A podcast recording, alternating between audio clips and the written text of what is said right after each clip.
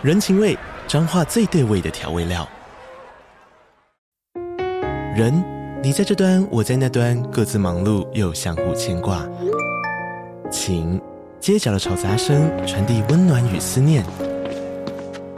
味，是从每一个转角飘出的乡愁。这里是彰化县政府 Podcast 节目《彰化早咖》，我是主持人内克。从彰化大小事各具特色到旅游攻略，透过轻松有趣的访谈，带着大家走进最在地的早咖。准备好了吗？彰化的故事，我们说给你听。以上为彰化县政府广告。嘿，你别激动。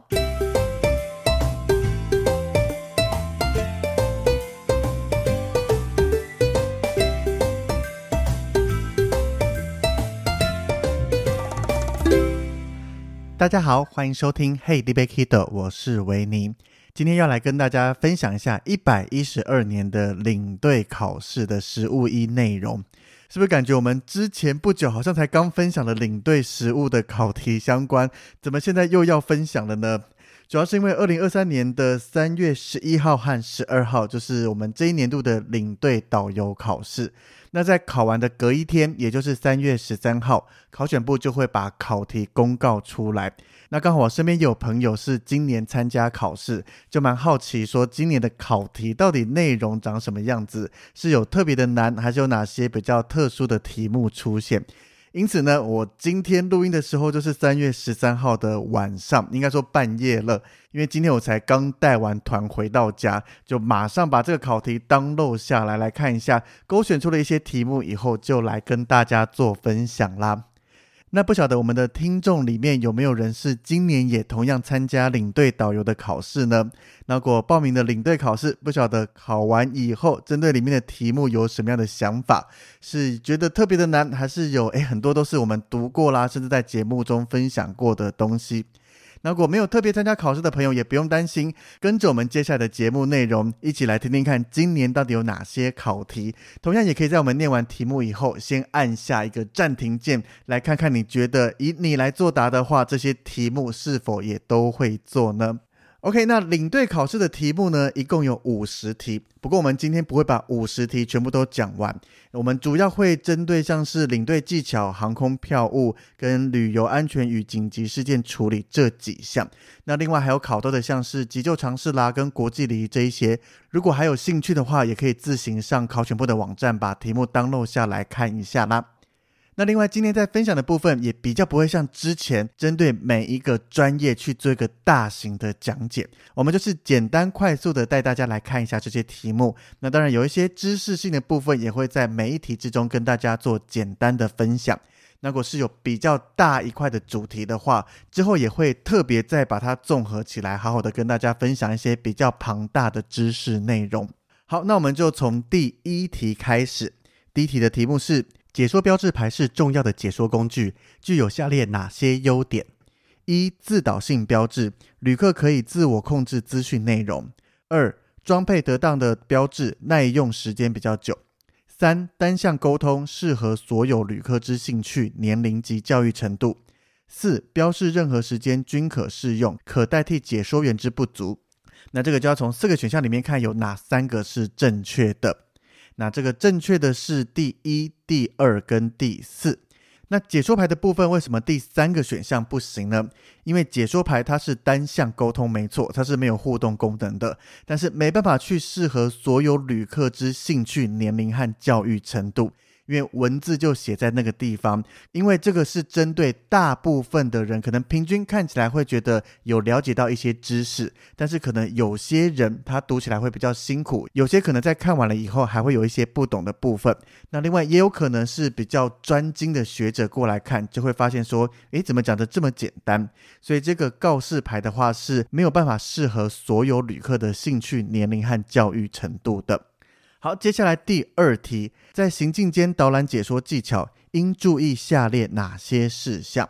第一个，整洁有礼的仪态显现专业与安全感；第二个，选定位置方便与团员清楚沟通；第三，说话速度让团员快速融入情境；第四，领队在前，导游在后，注意动线安全；第五，不忘预留上厕所时间。那这个从五个选项里面选四个，应该要注意的是一二三五。那不对的就是第四个，领队在前，导游在后，注意动线安全。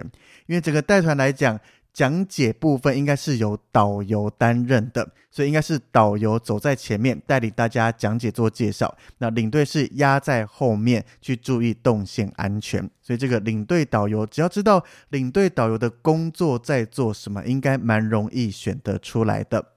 好，那接下来第三题开始进入跟航空有关了。有旅客拟前往 DPS，旅行业工作人员建议搭乘哪家的航空公司可以直飞抵达？A C X B C Z C O D 猪 G A。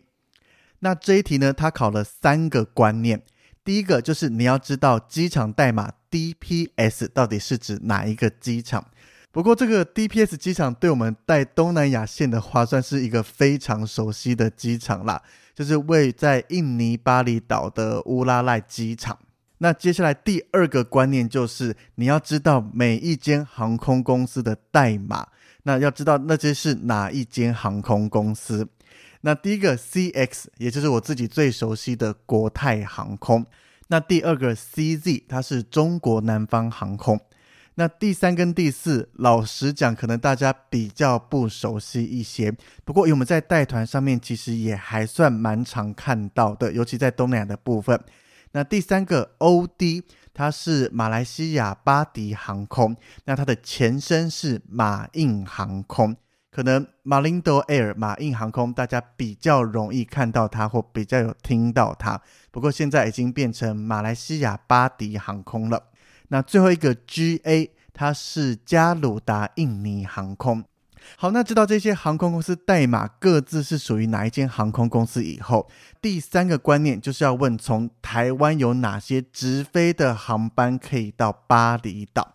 那这个呢，其实我们也不可能把所有的航班都记下来，但是判断的方法就是判断每一间航空公司的母港到底在哪里，因为大部分的航空公司航线安排都是从自己的母港飞出去以后再飞回来，这个来回的飞行，只有少部分的会有拉到像是第五航权啦，或是其他的航权，才会有不同的飞行航段。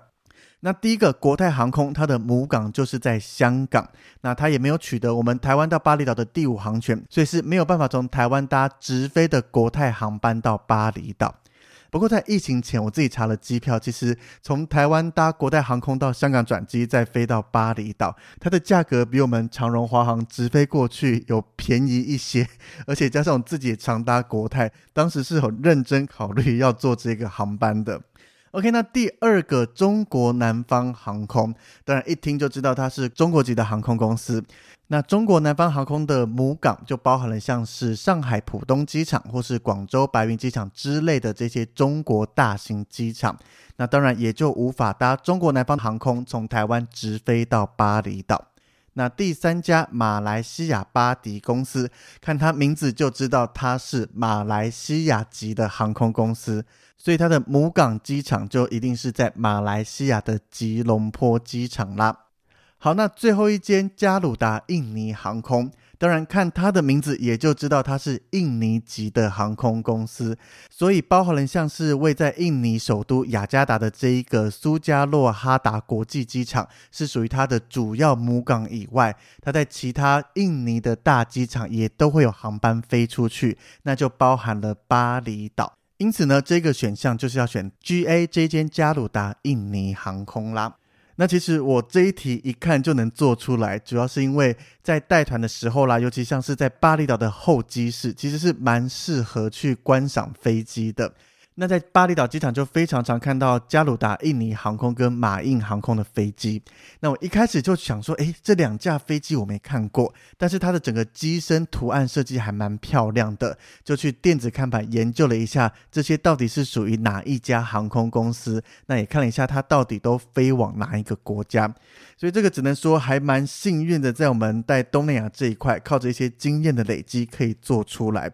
那如果对一般的人来讲要做出来，就只能看看你到底记不记得了这么多航空公司的代号。那知道哪些航空公司再去判断。那像这个，基本上从台湾飞到印尼巴厘岛的话，只要是印尼籍的航空公司或台籍的航空公司，理论上都有机会会有直飞的飞机飞过去的。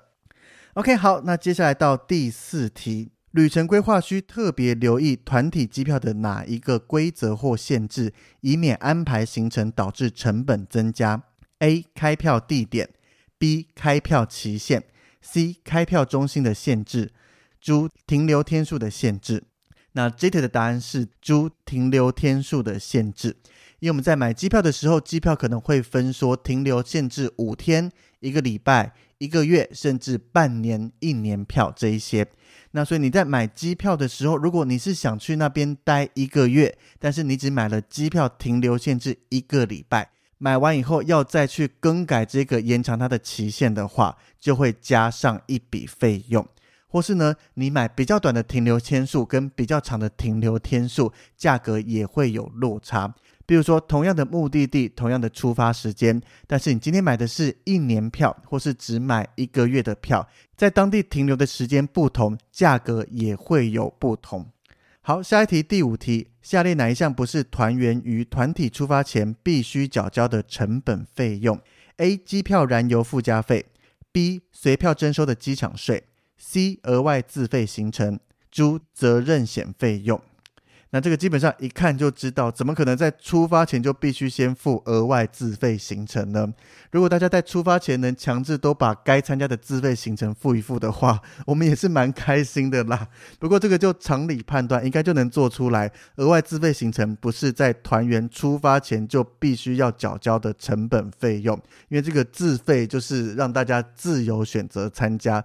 当然，你可以出团就不参加任何的自费活动，也不用额外缴任何费用。当然是 OK 的，但是其他三个选项是一定要缴，或是说它是已经含在机票里面，或是含在团费里面的这一些啦。好，那在下一题第六题，下列何者为在有限时间内从事解说的最适宜原则？A. 应有计划性的安排及解说；B. 在长途拉车途中缩短每次停车休息的时间；C. 减少入内参观的节目，以有效地运用时间。猪于长途拉车的车上，尽量事先完成景点的解说。那这个其实我自己在写的时候，我在 A 跟猪选项其实犹豫了一小段时间。那后来要选一个最适宜的话，我觉得 A 比猪更有说服力啦。因为像我自己在带团讲解的时候，当然能在车上用麦克风讲解是一个比较不费力的选项。但是有一些景点，我就是喜欢走到当地再去针对这些景物啦做讲解，这样团员在看着这些景物，同时听到我的讲解，会更有画面感。如果我们通通在车上讲解了，一直跟大家讲说，我们现在看到这个纪念碑，那上面写了什么东西，或是有什么样的雕像在上面长什么样子，但是绝大多数的人应该都是对我们要去的这个景点没有任何的画面感，所以你在车上针对这些景点，不论讲得多精彩、多厉害，大家没有那个画面感，听起来会跟你在现场大家看到东西了以后，一边看着东西一边讲解还来得更有感觉。不过在长途拉车上面也是可以分享一些像是历史故事啦，或是一些有趣的事情，就是不是针对景点或景物做介绍的故事性的东西，在车上讲是一个蛮不错的选项。那当然，另外两个选项一看就知道是不可能的嘛。长途拉车中怎么可能去缩短每次停车休息时间？当然，在我们遇到可能塞车啦，或一些特殊状况导致行程 delay，的确可能会小小缩短一下下。比如说，可能有些地方要修半个小时，我们就拉短一点点，变成二十五分钟。但是这个能省下来的时间没有太多。那这个做法对于要在有限时间内去做解说，其实没有太多的帮助啦。那 C 选项减少入内参观项目更是不可能的，因为我们必须照着合约或是客人的行程表来走，有写要去哪些地方参观，就是一定要过去，除非真的遇到不可抗力或是特殊状况。但是这个一样，就像题目讲的，你今天因为塞车，因为各种原因导致原本要在博物馆参观三个小时，结果我们剩下一个小时的时间，那就必须做更有计划性的安排与解说，才能让客人逛起来跟听讲解起来会比较开心跟舒服一些啦。好，那下一题第七题，行程进行中，如进入特定购物店，领队应掌握下列什么事项？A 如有任何人不愿意进入，就不可以入店。B. 大部分的旅客购物兴致高，影响一点参观行程无所谓。C. 购物店内有部分货品可能是仿冒品，领队不必提醒。D. 宣布停留一定时间，提醒索取收据。那这个领队要掌握的部分就是猪宣布停留一定时间，提醒索取收据。那像第一个，任何人不愿意进入就不可以入店。如果这个 OK 的话，我相信旅行团应该就没戏唱了吧？任何一个人说我不想进购物站，整团就不进去，怎么可能？这是写在行程里面的东西。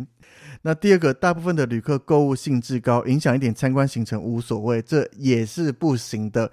就刚刚讲，我们行程上面写的各个东西，大家都必须去参观，不能说哦，在这里买的很开心，还是哪个景点逛得太开心了，所以就压缩到其他景点的时间，这个也是没有办法的。那 C 选项，购物店内有部分货品可能是仿冒品，领队不必提醒。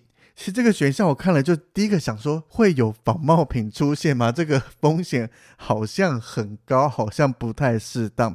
但是如果啦，照他的这个题干，真的在购物店内有些是仿冒的话，那领队还是必须要先做到提醒的功能，会比较正确的。好，那下一题到第九题，目前全球航空联盟分别有星空联盟、天河联盟及寰宇一家等，中华航空是属于哪一个联盟的成员呢？那这个基本上我觉得他考得非常非常的佛心。考的是中华航空，也就是我们三间台籍航空之一，所以这应该可以直觉的想到，中华航空就是属于天河联盟。这个我相信在我们的节目里面应该也讲了不止一次吧。我们的三家国际航空，中华航空是属于天河联盟，长荣航空是属于星空联盟。那星宇航空目前还没有加入任何一家联盟，如果未来有机会加入的话啦，我在这边不负责任的猜测，应该也就寰宇一家可以加入了。毕竟以台湾的航空公司来讲，如果两间航空公司都加入同一个联盟，那在联盟内的成员应该是互相合作，但是这样就会变成有点竞争比较大的关系。那当然，如果星宇愿意加入寰宇一家，对我这个寰宇一家的会员来讲，绝对是举双手双脚赞成，可以赶快完成我的这个小小心愿吗？不过目前是没有听到任何的消息啦，就让我们静观其变看看喽。但是针对这一题要考试的话，三个联盟跟每一间联盟各有哪一些航空公司，还是必须去稍微准备跟阅读一下的。那有考题出来，就看看他今年考的是比较佛心，出一些大家比较知道的航空公司，还是比较狠心一点，出了一个比较少遇到的航空公司。这个也就只能烧香拜佛祈祷一下了。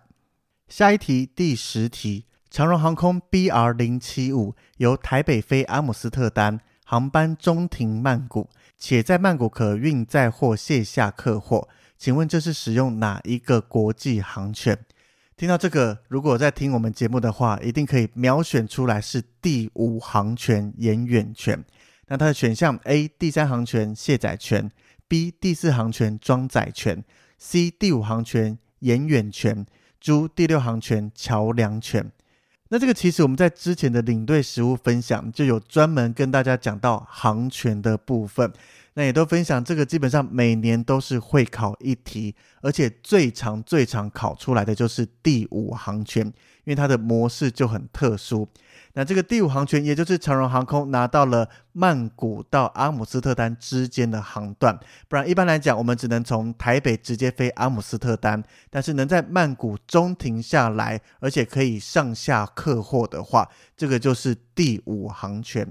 那如果想更清楚的了解九个行权各自代表哪一些的话，可以到我们的第七十九集去听一下，在里面会有跟大家一一介绍说每一个行权到底代表哪一个意义。所以看这一题有听我们节目，应该也都可以拿到这一题的分数了。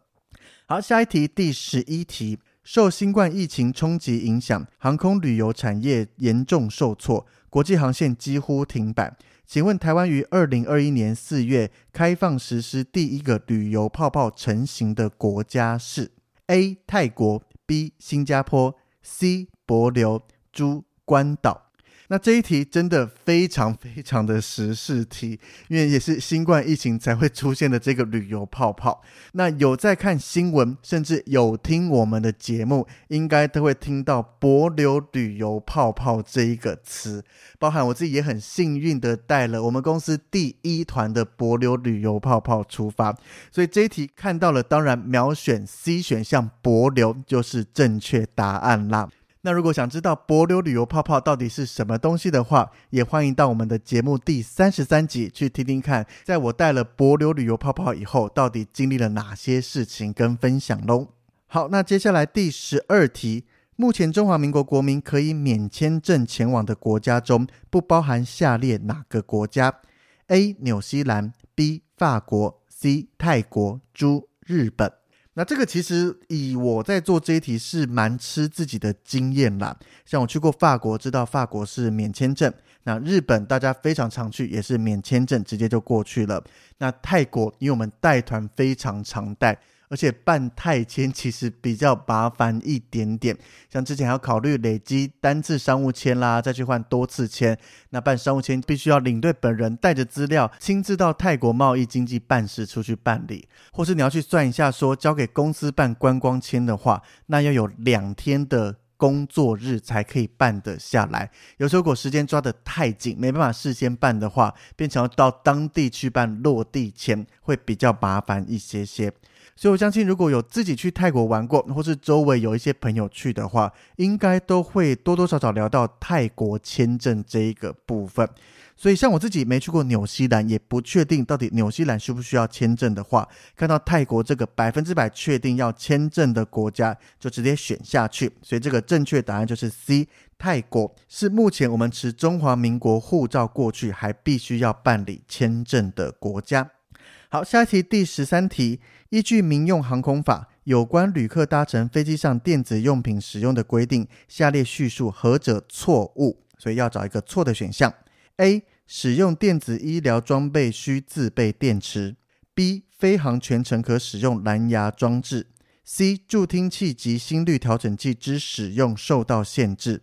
D. 飞机落地脱离跑道前，禁止使用电子用品语音通话。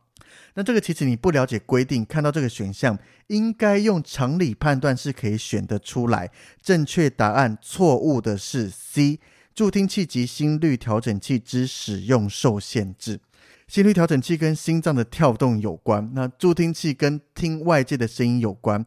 如果在飞航期间这两个东西有受限制的话，那应该非常非常的恐怖。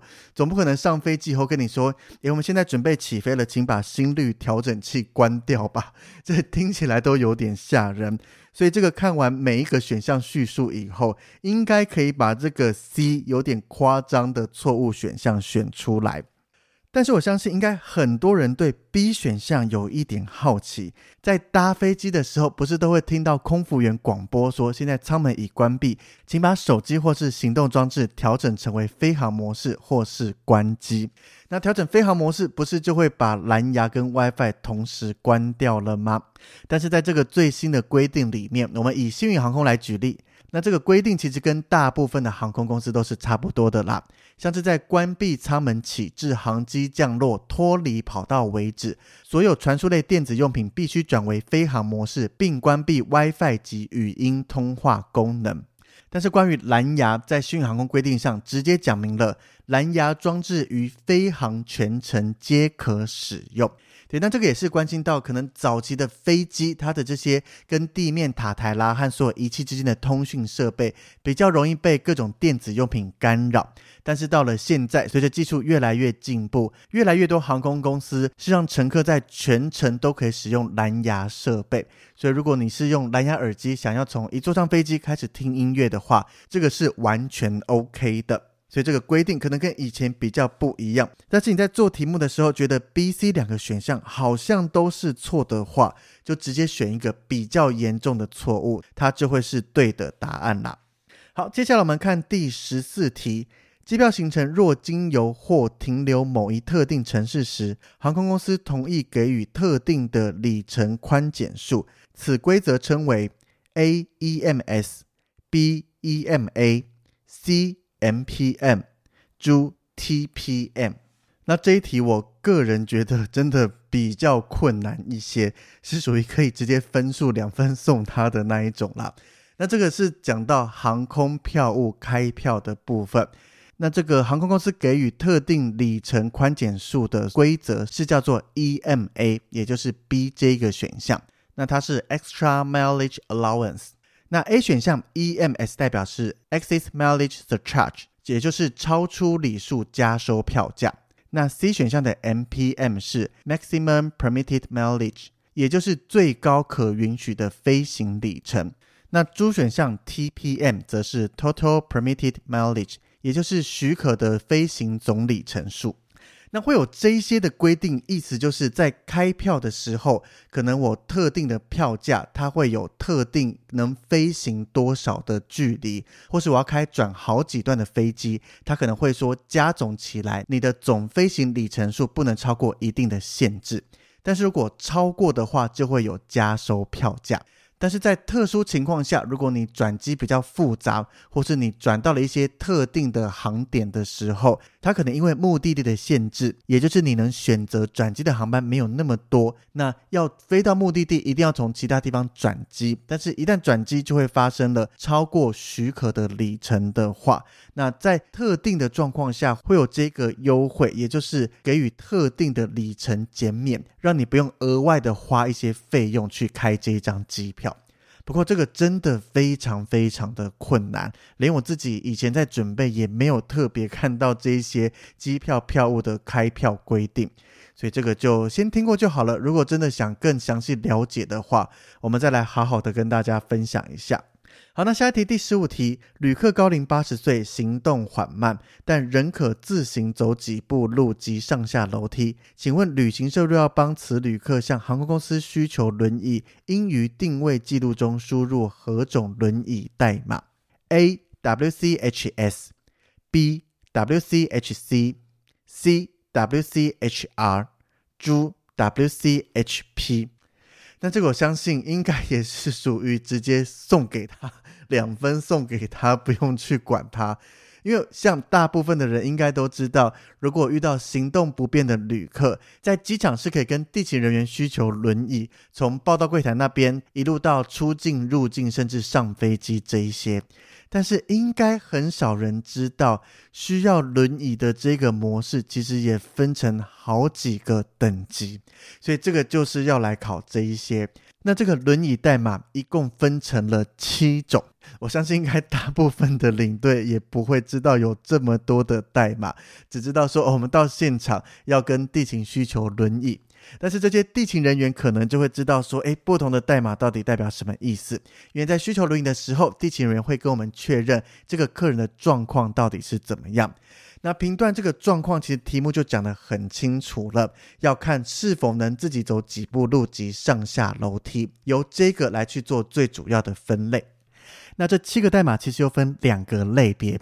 第一个类别，它就是看这个旅客的状况是否能自己行走，跟是否能上下楼梯，而把这个代码分成四种。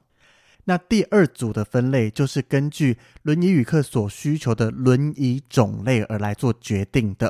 所以，我们先来讲第一大类，也就是由旅客的状况来看轮椅的使用方式有哪些。那第一个代码 WCHR，它的全名是 Wheelchair Ramp。那 ramp 代表是坡道的意思，所以 WCHR 这个代号代表的就是这个旅客是可以短距离的走几步路，也可以走路上下楼梯。那第二个代码 WCHS Wheelchair Stair，那 Stair 是楼梯的意思，这个代表说旅客可以短距离的走几步路，但是他不能够上下楼梯。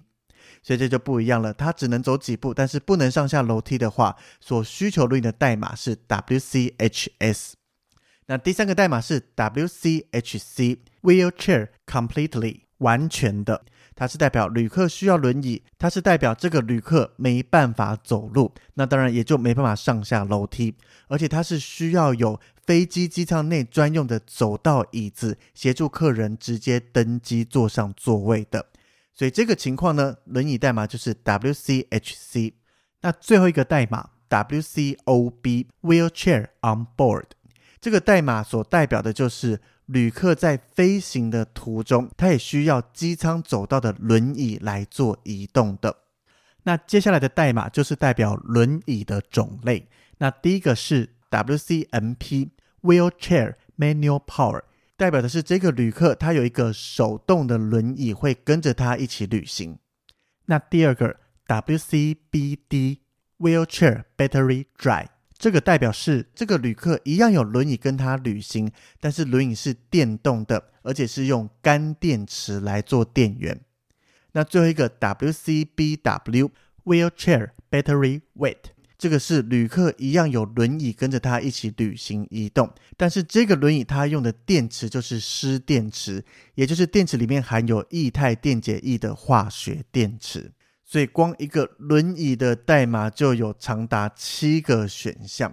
当然，有兴趣的话可以针对这些选项不同了解一下，因为这个是针对每一个乘客他的状况不同，航空公司会针对这些状况去做最适当的处理跟安排。所以，如果你只告诉他有一个轮椅旅客，其实在整个登机的流程上面没办法做到这么的完善，所以才会有这么多的不同选项出现。所以这一题如果有兴趣的话，是可以去背一下，或是用它英文的全名来记忆，再记成缩写也会比较好记。不过如果真的不想记那么多的话，我个人是认为这一题的两分是可以直接送他，把其他更有把握或更容易读懂的掌握起来就好了。